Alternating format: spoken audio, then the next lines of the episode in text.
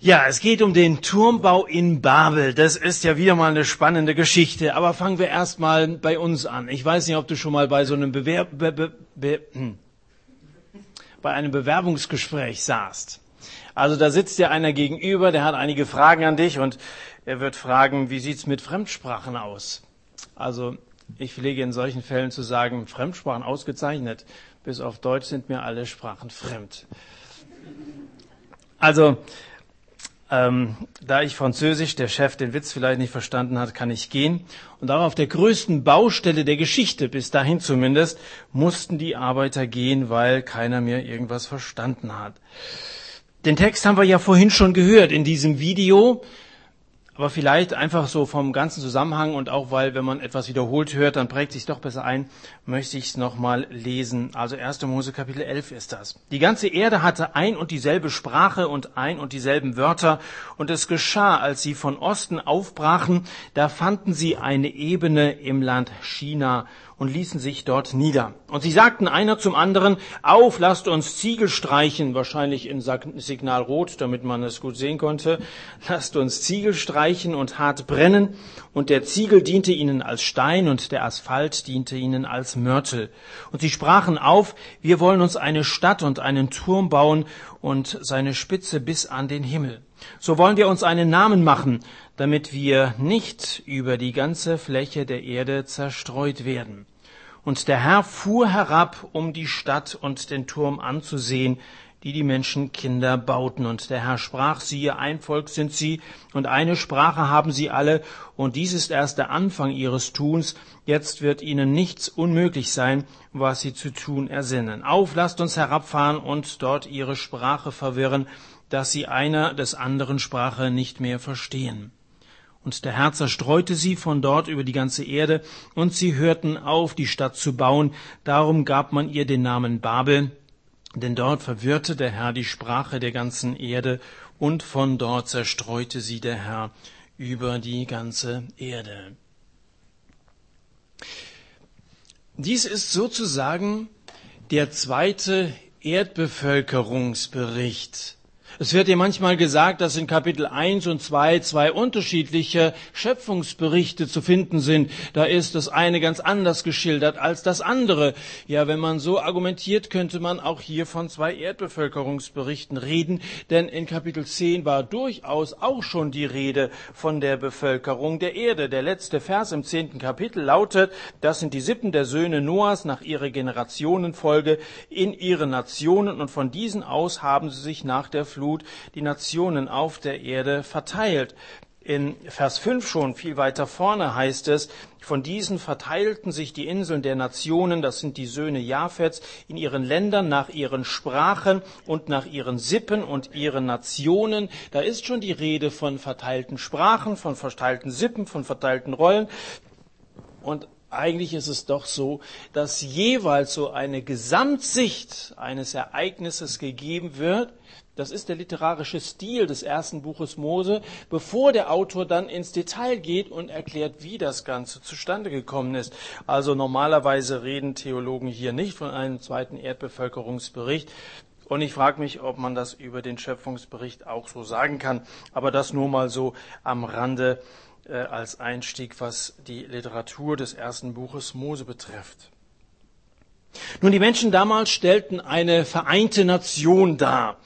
Als die Nachkommen Noahs hatten sie ein und dieselbe Sprache und es ist nicht überraschend, dass sie über diese vielen Jahrhunderte hinweg die Sprache behielten, die sie ursprünglich hatten, denn hartnäckig halten Menschen an ihrer Sprache fest. Es gibt zum Beispiel in der Schweiz vier unterschiedliche Sprachen.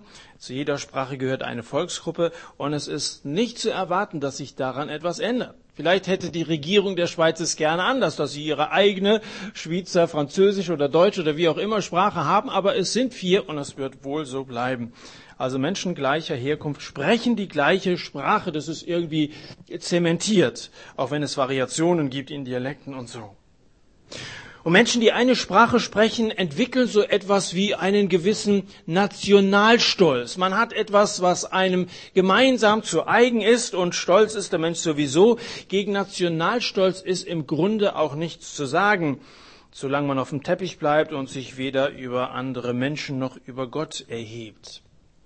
Und so ein Zusammengehörigkeitsgefühl verlangt nach einem Zentrum, nach einem Wahrzeichen. Also die New Yorker haben eine Freiheitsstatue, die Pariser den Eiffelturm, die Berliner haben das Brandenburger Tor und die Dillenburger den Wilhelmsturm.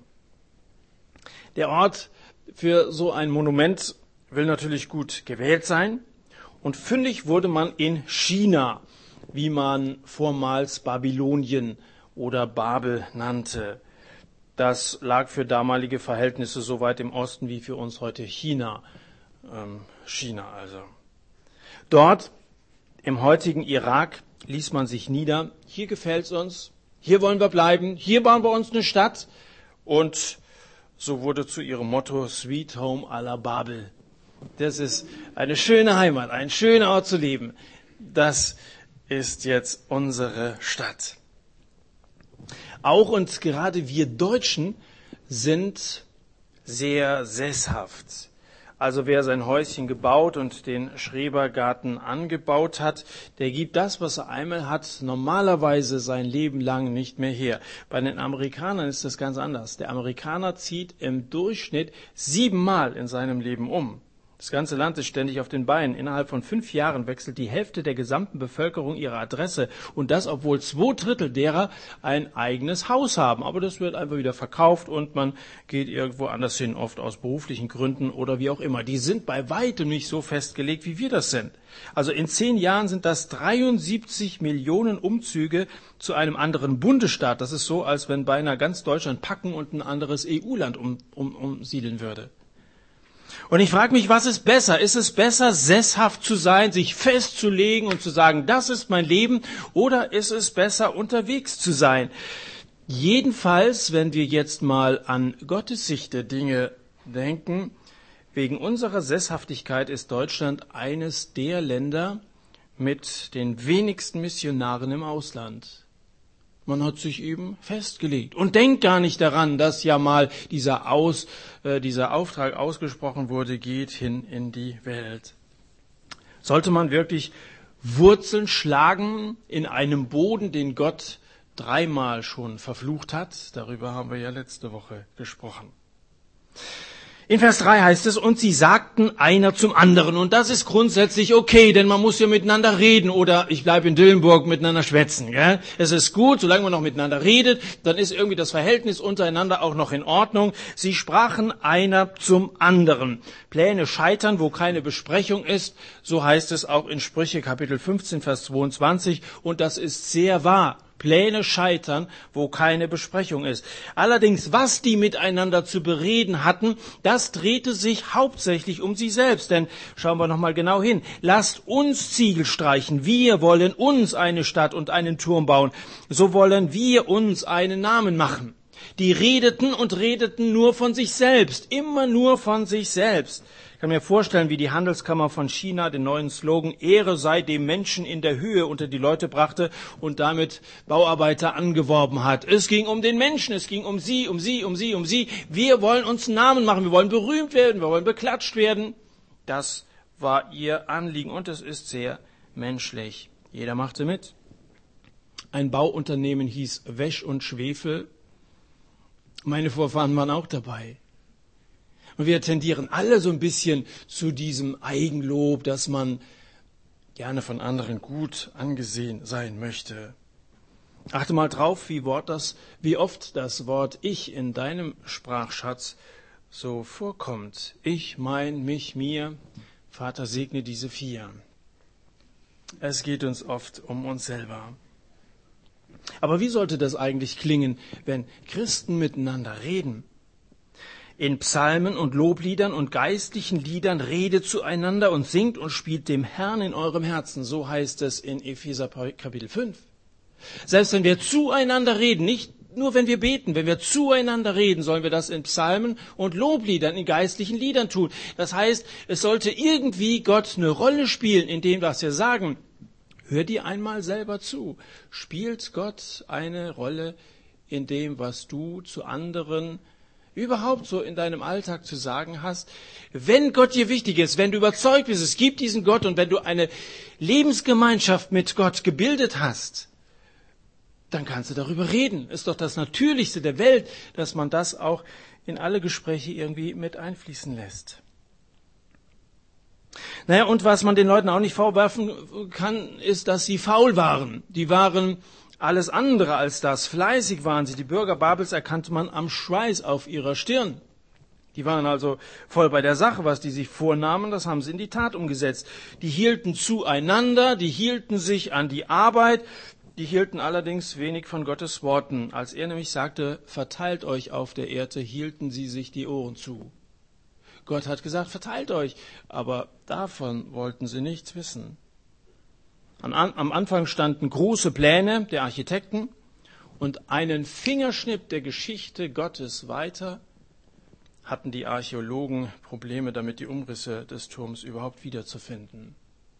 Große Pläne, was wurde daraus? Und außerdem war ihre Idee ziemlich primitiv. Einen Turm, dessen Spitze den Himmel berührt? Ja, wo gibt es denn sowas? Selbst in unserem Zeitpunkt der äh, Zeit, äh, Zeitalter der, der Technologie gibt es keinen Turm, dem es gelungen wäre, bis heute die Spitze des Himmels oder, oder den Himmel zu berühren mit seiner Spitze. Ich weiß auch gar nicht genau, was sie jetzt mit Himmel meinten, ob sie das firmament meinen, aber wie will man das erreichen, ob sie wirklich den Wohnort erreichen wollten, wo Gott zu Hause ist? Das höchste Gebäude der Welt ist mit 575 Metern, müsst ihr überlegen, 575 Meter, der in 2004 gebaute Turm Buri Dubai, in Dubai eben in den Vereinigten ähm, Arabischen Emiraten. Das ist ja sowieso eine Stadt, die atemberaubend schnell wächst und wo unglaubliche Bauwerke vorzufinden sind. Hier steht der zurzeit höchste Turm der Welt.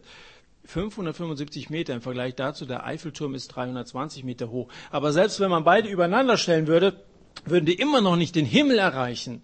Das hat man bis heute nicht geschafft. Also was stellen die sich eigentlich vor? Ihre Vorstellung ist, ich sag's nochmal, primitiv. Und Menschen ohne Gott kommen zu abenteuerlichen Weltanschauungen. Menschen ohne Gott, die haben ihre ganz eigene Sicht der Dinge. Menschen ohne Christus haben eine ganz eigene Sicht der Dinge.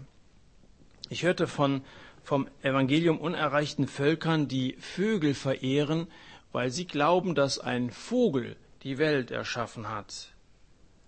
Freust du dich, dass du Gott kennen darfst? Geht es ja auch manchmal so, dass wenn du morgens wach wirst, dass du deinem Vater im Himmel erstmal dankst, dass du mit ihm reden kannst, dass du den Tag mit ihm gestalten kannst und fröhlich singend in den Tag gehen kannst, weil du weißt, du bist ein Kind Gottes.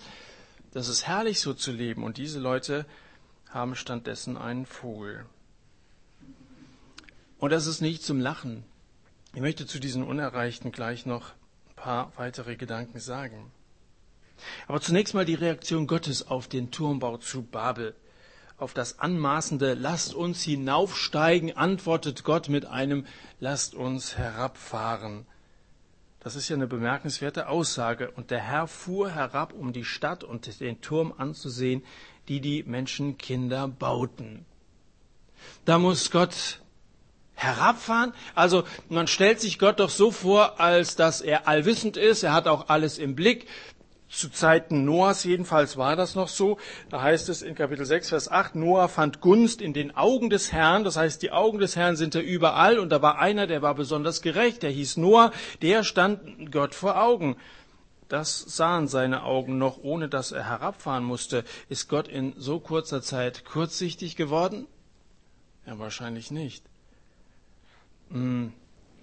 Für das, was uns Menschen groß erscheint, das, wo wir oft so stolz drauf sind, das, was uns betrifft und uns einen Namen macht, ist für Gott so unbedeutend, dass er eine Lupe nehmen muss, um das überhaupt ausmachen zu können. Gott muss herabfahren, um es zu sehen. Ich glaube schon, es ist bildlich, aber für uns hilfreich dargestellt. Deine Geschäfte, dein Geld, deine Gedanken um die Girls haben für Gott wahrscheinlich keine allzu große Bedeutung. Jesus hat mal gesagt, da wo dein Schatz ist, da wird auch dein Herz sein. Da wo wir uns hier auf der Erde irgendwo angesiedelt haben und uns irgendwas aufgebaut haben, da hängt unser Herz. Aber das ist oft nicht Gott, wo dann unser Herz hängt. Und Jesus sagt in diesem Zusammenhang, macht euch Beutel, die nicht veralten. Ein veralteter Beutel hat die Eigenschaft, dass er löchrig wird. Wenn du in so einen Beutel immer hinein investierst, ja, das kann schon sein, dass du ein beliebter Mann und beliebte Frau ist, die Leute laufen hinter dir her, die fallen vor dir auf die Knie auch, da fällt dir alles durch. Und irgendwann stehst du mit diesem Beutel vor Gott und du willst voller Stolz auf das hinweisen, was du im Leben geleistet hast. Und ihr schaut gemeinsam rein in diesen Beutel. Ihr müsst feststellen, es ist überhaupt nichts drin. Das hatte für Gott überhaupt keine Bedeutung. Wo investierst du? Wir sind nicht hier, um Türme menschlicher Überheblichkeit zu errichten, sondern wir sollen vielmehr mithelfen, die Gemeinde Jesu in unserer Zeit zu bauen. Und wenn du dich Christ nennst und wenn du interessiert bist an Jesus und an seinen Plänen für dein Leben, dann solltest du interessiert sein an Gemeinde und solltest darüber nachdenken, wie Gott dich gebrauchen will, wie er dich mit einbeziehen will in seine Pläne. Naja, und dann passiert es eben. Da saß also oben einer im Baugerüst, give me the level please. Und der unten sagt, hä? Hat er irgendwas von Löffel verstanden, geht einen Tisch decken und äh, so kann also so ein Bauunternehmen irgendwie schwierig weitergehen. Das kann man sich vorstellen, wenn die sich nicht mehr verstanden haben. Aber mal im Ernst, mich hat dieses Gericht von der Sprachenverwirrung auch ein bisschen verwirrt. Denn die circa 6000 verschiedenen Sprachen, die man heute voneinander unterscheidet, sind das größte Hindernis in der Missionsarbeit. Ich bin überzeugt davon, dass der Missionsauftrag, den Jesus damals seinen Jüngern gegeben hat, schon längst erledigt wäre, wenn es eine einheitliche Weltsprache gäbe. Das ist das größte Hindernis. Und man fragt sich doch, ob Gott sich hier mit diesem Gericht der Sprachenverwirrung nicht selber Steine in den Weg räumt, ob er sich da nicht ein Eigentor geschossen hat. 30 Prozent der Völker in Afrika haben immer noch keine Bibel. Und 40 Prozent der Völker in Asien haben immer noch keine Bibel. Unsere Übersetzungen von Luther bis zur Volksbibel die sind in so einer Fülle zu finden, dass man das kaum noch überblicken kann. Das ist irgendwie ein bisschen ungerecht verteilt, findest du nicht? Der Auftrag, den Jesus gegeben hat, der ist noch längst nicht erledigt. Natürlich bedeutet es Arbeit, eine Sprache zu erforschen und dann manchmal erst überhaupt mal eine Schriftsprache daraus zu machen, um dann die Bibel in eine solche Sprache übersetzen zu können. Das ist unglaublich schweißtreibend. Aber Arbeit ist nun mal das Los der Nachkommen von Adam. Und Arbeit hat uns noch nie geschadet. Gott möchte, dass wir uns einsetzen für seine Sache. Und wir haben die Mittel und die Möglichkeiten, diesen Auftrag weiterhin auszuführen. Ich möchte jetzt gerne mal vier Parallelen von dieser Geschichte vom Turmbau zum Neuen Testament und bis in unsere Zeit hineinziehen. Versucht das bitte mal nachzuvollziehen. Vier Parallelen. Erstens, welches war das schwerwiegendste Gericht im Alten Testament? Zweifellos die Sintflut. Eine solche Katastrophe hat es in der Weltgeschichte vorher und nachher nie wieder gegeben. Das schwerste Gericht, das diese Welt je getroffen hat. Was war das schwerste Gericht im Neuen Testament? Das war das Gericht Gottes über seinen Sohn als Jesus am Kreuz hing, als er für uns starb, als er schrie, mein Gott, mein Gott, warum hast du mich verlassen? Da hat er die Hölle am Kreuz durchgemacht für dich und für mich. Das war das schwerste Gericht, das ein Mensch niemals zuvor in dieser Weise erlebt hat. Das ist die erste Parallele. Zweitens, welchen Auftrag gab Gott den Menschen nach der Sintflut? Nun, das steht in Kapitel 9, Vers 2. Gleich am Ende der Sintflut sagt Gott, seid fruchtbar, vermehrt euch und füllt die Erde. Ich möchte, dass ihr euch ausbreitet, dass die Erde euer ist. Welchen Auftrag gab Jesus seinen Jüngern nach seiner Auferstehung, um jetzt wieder ins Neue Testament zu kommen? Ja, den kennt ihr auch. Der steht in Markus 6, Vers, äh 16, Vers 16 zum Beispiel. Geht hin in die ganze Welt und predigt das Evangelium der ganzen Schöpfung. Verteilt euch. Seht zu, dass ihr auf die Socken kommt und dass die Leute das Evangelium hören, damit sie gerettet werden können. Die dritte Parallele. Wie, re wie reagierten die Nachfahren von Noah auf diesen Auftrag? Nun, sie sagten, wir wollen uns einen Namen machen und dann begründen sie es auch noch und sagen, damit wir nicht über die Fläche der ganzen Erde zerstreut werden. Die weigerten sich. Die wollten gerade nicht, was Gott wollte. Und ich bin überzeugt davon, dass sie etwas von diesem vermehrt euch, verteilt euch auf der Erde wussten. Denn damals hat man großen Wert auf mündliche Überlieferung gelegt und wenn es Worte gab, die es wert waren zu überliefern, dann waren es Gottes Worte. Ohne diese mündliche Überlieferung hätten wir die Bibel heute sicher nicht. Also die wussten das sehr genau und trotzdem weigerten sie sich. Und jetzt, wie reagieren wir denn auf den Missionsauftrag? Jesus sagt, geht hin in die ganze Welt, verkündigt das Evangelium. Wie reagierst du darauf? Ich habe hier mal eine Karte mitgebracht. Das ist eine Karte vom Dillkreis, aber auch Siegen ist mit dabei. Also hier haben wir Heiger, Dillenburg, Herborn und naja, so ein bisschen Westerwald und so. Wir können ja mal ein Spielchen machen und ich will versuchen, mit diesen Mühlesteinen überall da, wo ich weiß, dass es Gemeinden gibt, so einen Stein abzulegen. Also, wenn wir mal bei uns hier in Dillenburg anfangen, ich weiß nicht, ob da drei, vier, ich will gar nicht übertreiben, nehmen wir mal drei Steine, das reicht aber noch nicht. Dann haben wir hier Donsbach, da weiß ich mindestens von zwei Gemeinden. Das ist direkt nebenan. Langenaubach, wie viel habt ihr? Eure und? Zwei, wenn man's. Ja? Zwei. Gut, dann haben wir hier Breitscheid. Also eine kenne ich auf jeden Fall. Aber wahrscheinlich gibt es da auch noch mehr. Herborn, ja, da können wir mindestens auch drei hinlegen. Heiger, können wir auch drei hin tun, oder? Was haben wir noch alles hier? Steinbach, auf jeden Fall zwei. Da war ich in beiden schon. Dann haben wir hier Rodenbach, da gibt es auch eine mindestens. Rossbach, auch eine mindestens. Und so weiter. Also, wenn ich hier so sehe, ist einiges zugedeckt, das passt überhaupt nicht übereinander. Und wenn ich dann auch noch ins Siegerland kommen würde, wisst ihr, was das hier ist, was hier langsam entsteht? Das ist der Turmbau des neuen Bundes. Jesus hat gesagt, ihr sollt euch verbreiten, ihr sollt unterwegs sein, ihr sollt dahin gehen, wo die Menschen von mir noch nichts wissen. Und wir bauen uns genau solche Enklaven heute noch, ob das im Dillkreis ist, im Siegerland, in Deutschland oder in USA, England und so weiter. Da gibt es Länder, die längst seit Jahrhunderten erreicht sind und das Evangelium durch und durch kennen, die gar nicht mehr wissen, in welche Sprache man die Bibel noch alles übersetzen soll. Da findet man also noch eine abenteuerliche Übersetzung. Volksbibel man zu. Und andere verhungern. Das ist ungerecht.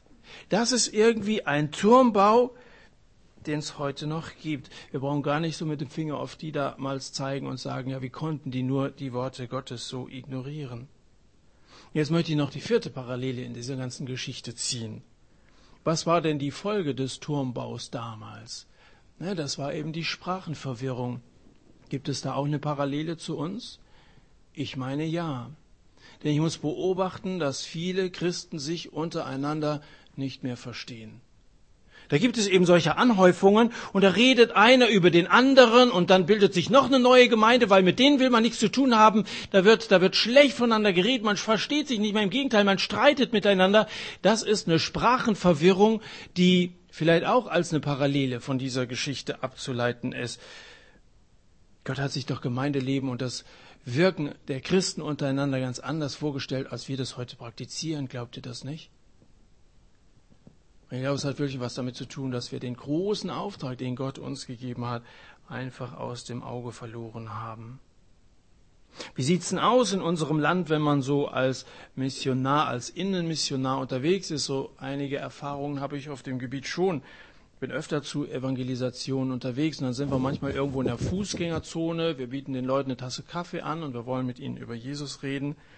Oftmals bekomme ich dann zu hören, wenn wir uns als Christen outen, oh nein, danke, nicht das. Oder nicht schon wieder. Oder geh mir vom Hof oder so. Die Leute wollen es meistens in unserem Land einfach nicht mehr hören.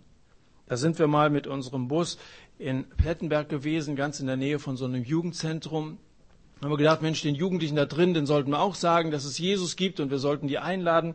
Sind wir also reingegangen, haben gesagt, wir haben hier so ein paar Zeitungen für euch. Die Antwort war, mhm. Dann haben wir gesagt, also könnt ihr vielleicht mal reingucken, wir legen sie mal hier hin. Und übrigens, da draußen steht der Bus, wir laden euch herzlich ein, könnt ihr mal draußen hinkommen. Antwort war, mhm. Dann haben wir gesagt, übrigens, wir würden euch gerne erzählen, wie man mit Gott ein wirklich sinnvolles Leben führen kann. Die Antwort war, mm. Soll ich euch dieses hm, mal übersetzen? Also damals sind durchaus einfache Sprachen entstanden. Das kann ich euch übersetzen.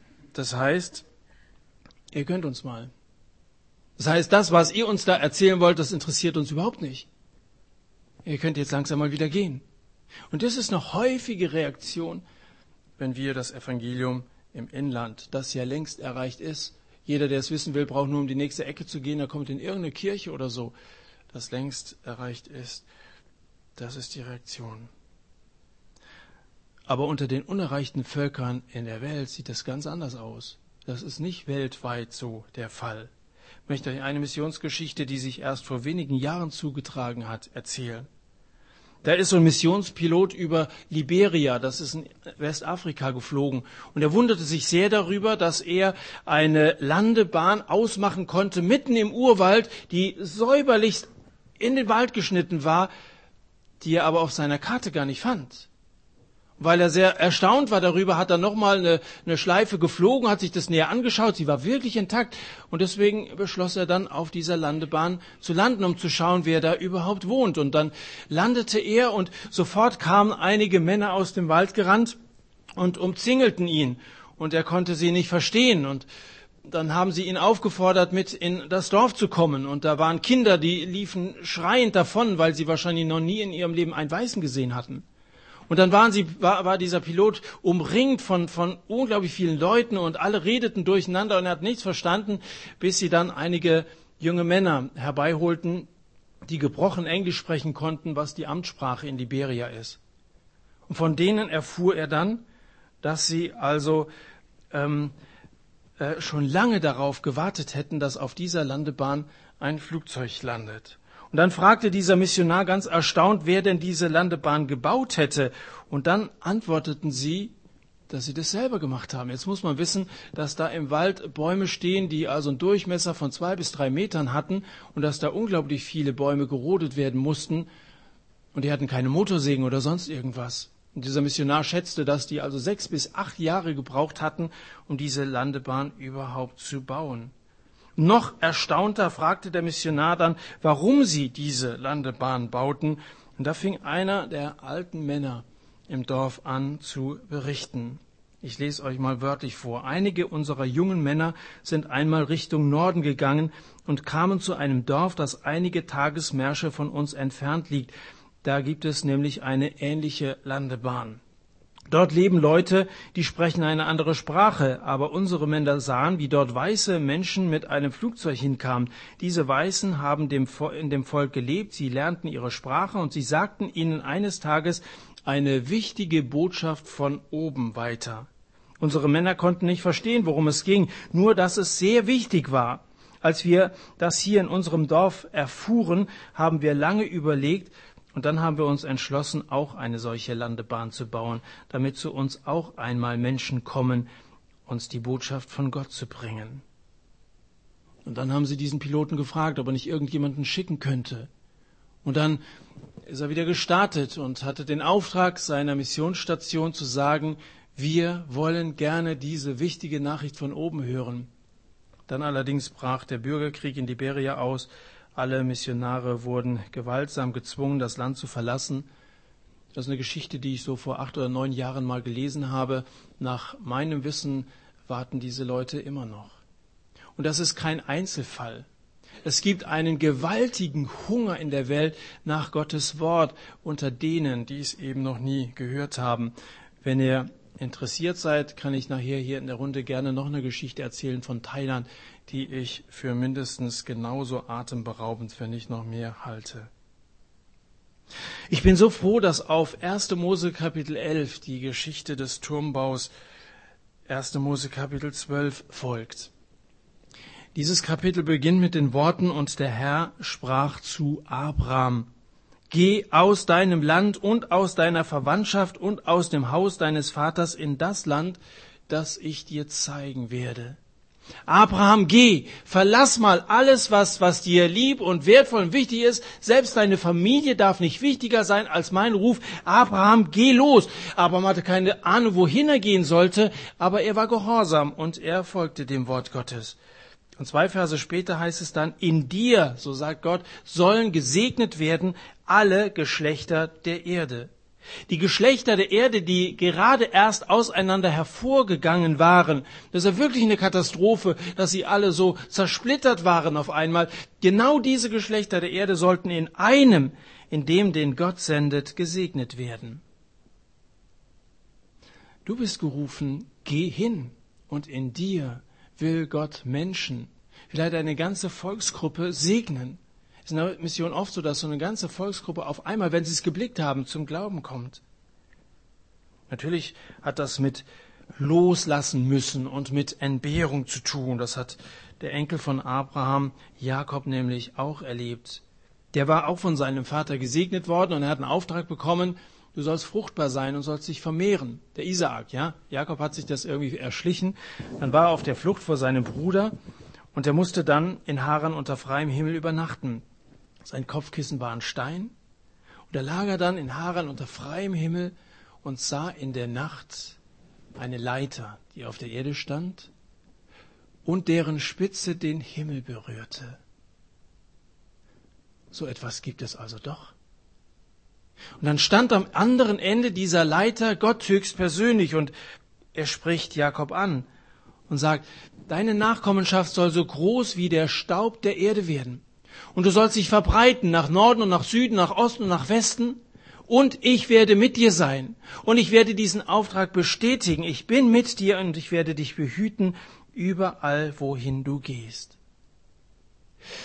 Wenn du meinst, was muss ich alles aufgeben, um diesen Auftrag Gottes aufzunehmen, dann sage ich dir, dass Gott auf deiner Seite steht und auf deiner Seite kämpft und dich behüten wird und dich bestätigen wird in dem, was er, was er dir sagt. Er schickt doch nicht irgendjemanden los und lässt ihn ins offene Messer laufen. An dieser Leiter, das sah Jakob auch, stiegen Engel auf und ab. Diese Engel, von denen wird in Psalm 91 gesagt, er bietet seine Engel für dich auf, dich zu bewahren auf allen deinen Wegen, auf Händen tragen sie dich, damit du deinen Fuß nicht an einen Stein stößt.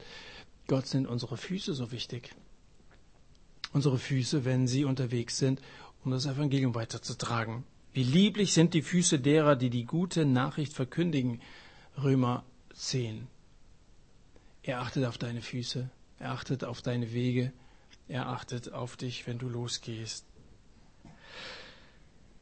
Ich bin schon am Ende dieser Botschaft vom Turmbau zu Babel. Vielleicht denkst du, dass die Geschichte eine überraschende Wende genommen hat. Das hast du nicht erwartet, dass wir beim Thema Weltmission ankommen, wenn wir hier in 1. Mose 11 starten.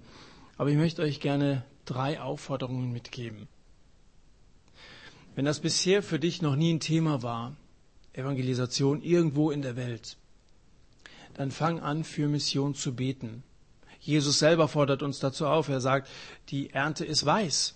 Und das, das bestätigt diese Welt. Es ist, es ist reif. Das sind Menschen, die sind, die brauchst du nur noch den Baum anzutippen und da fallen die reifen Früchte runter. Die sind bereit, das Evangelium aufzunehmen. Und deswegen sagt Jesus, die Ernte ist reif, aber der Arbeiter sind wenige. Bittet nun den Herrn der Ernte, dass er Arbeiter in seine Ernte sende. Zumindest das kannst du tun. Willst du damit heute anfangen? Für Arbeiter zu beten, dass auch aus Deutschland viel mehr Missionare hervorgehen, um Segen in diese Welt zu tragen? Das Zweite, was ich euch mitgeben möchte, ist, schaut als Gemeinde, als Jugendgruppe mal über euren eigenen Tellerrand hinaus.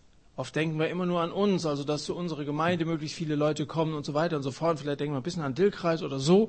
Aber darüber hinaus, was wissen wir denn über andere Länder? Erkundige dich mal so ein bisschen. Gibt dir ja wirklich spannende Bücher. Ähm, Gebet für die Welt etwa, wo so ziemlich alle Nationen der Welt aufgeführt sind und die geistliche Situation dort und wie es denn Mission, mit Mission und Sprachenerforschung und so weiter jeweils aussieht. Schaut mal über den Tellerrand hinaus. Und das Dritte, schließe für dich persönlich den Missionsgedanken nicht grundsätzlich aus. Wer weiß, was Gott mit dir vorhat. Schließ es nicht aus. wenn du betest, dann sag Gott auch, ich kann es mir schwer vorstellen, aber ich möchte deinen Willen tun. Und wenn du mich senden willst, dann sende mich. Du kannst jetzt direkt mit ihm sprechen. Wir machen das hier abends immer so, dass wir nach der Predigt so eine Zeit der Stille haben, wo jeder persönlich beten kann. Vielleicht ist der eine oder andere Gedanke für dich wichtig geworden. Vielleicht hast du das mit der Weltmission noch nie so gesehen. Dann lass uns jetzt beten, lass uns mit Gott darüber reden. Ich lasse so eine knappe Minute Zeit und schließe dann hier mit einem Gebet wieder ab.